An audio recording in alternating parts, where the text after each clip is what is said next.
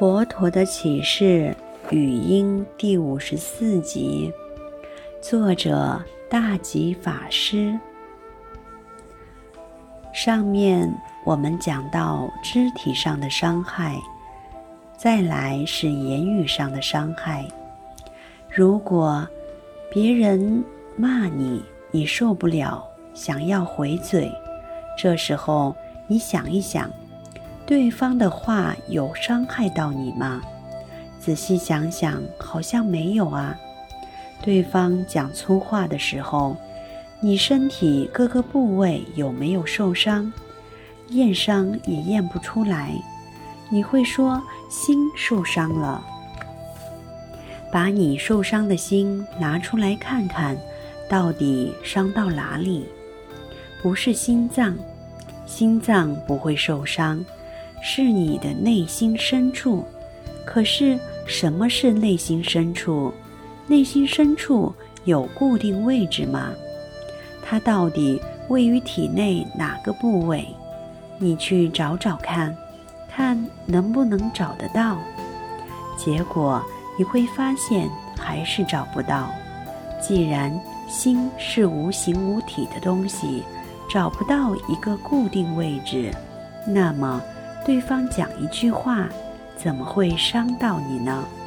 所以你觉得你受伤的事实乃虚假不实在的。我们整个人无非就是身体与心灵这两个部分所组成。你说你受伤了，请问哪里受伤？你说你受伤了，所以要反击。请问别人讲话伤你的时候，哪里受伤？从头到脚，肉体上没有受伤，心，请检查看看，也没有受伤呀。那到底哪里受伤了呢？通通没有。这样分析起来，你全身上下，从外面到里面都没受伤。那应该痛恨对方吗？不应该，因为你根本没有受伤。既然没受伤，为什么要恨对方？为什么要因别人的一句话，你受不了就要反击呢？那就不需要了。接下来讲未来式，如何在未来世可以继续修忍辱？不伤害别人。当别人伤害你的时候，你要想：你今天不还手，你就没有造恶业；别人伤害你，别人造恶业。造恶业会不会得到果报呢？会。会得到什么样的果报？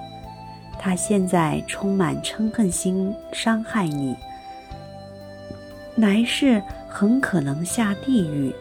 所以，当别人伤害你的时候，你要同情他，可怜他，可怜他下辈子就要入地狱了。